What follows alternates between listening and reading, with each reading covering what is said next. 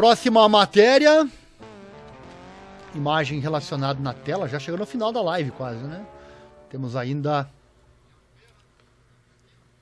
mais três, né? Três matérias.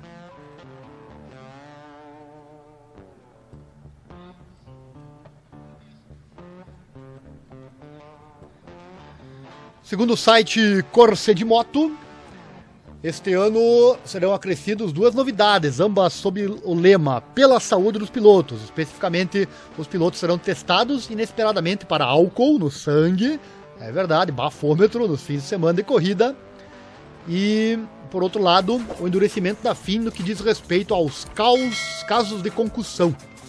O procedimento será semelhante aos testes antidoping introduzidos por várias temporadas.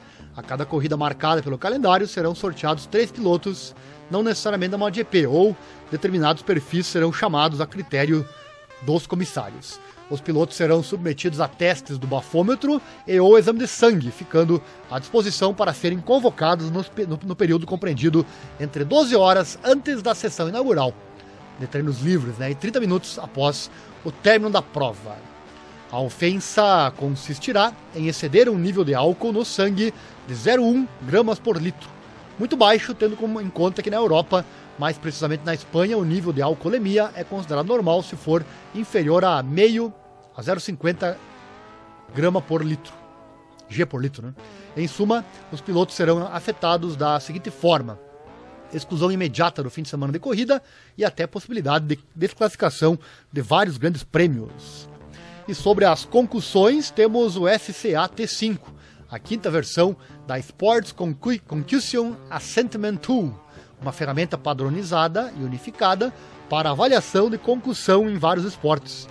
Os médicos de carreira devem implementá-la diante de qualquer suspeita, evitando assim a repetição de alguns episódios ocorridos recentemente. Um exemplo claro é o Raul Fernandes, que conseguiu voltar à moto depois de uma queda terrível e claramente tonto. É uma ação tardia, mas muito necessária pois os pilotos e equipes, na maioria das vezes, podem provavelmente colocar o trabalho e as vitórias acima de tudo. Me diz aí nos comentários, será que um piloto é capaz de ir pilotar bêbado? Até porque a perda de líquidos numa corrida é muito grande, né? Se tiver álcool no sangue, então vai ficar pior ainda. Dor de cabeça, uma coisa que costuma vir também. Se você fizer esforço tendo ingerido álcool. Enfim. Tá gostando? Deixa o like, se inscreva. Acione o sininho, clique em todas as notificações.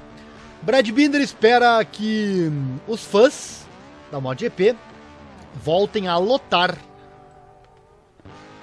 os circuitos em dois, os circuitos e vou trazer também aqui o público, como foi o público em 2022.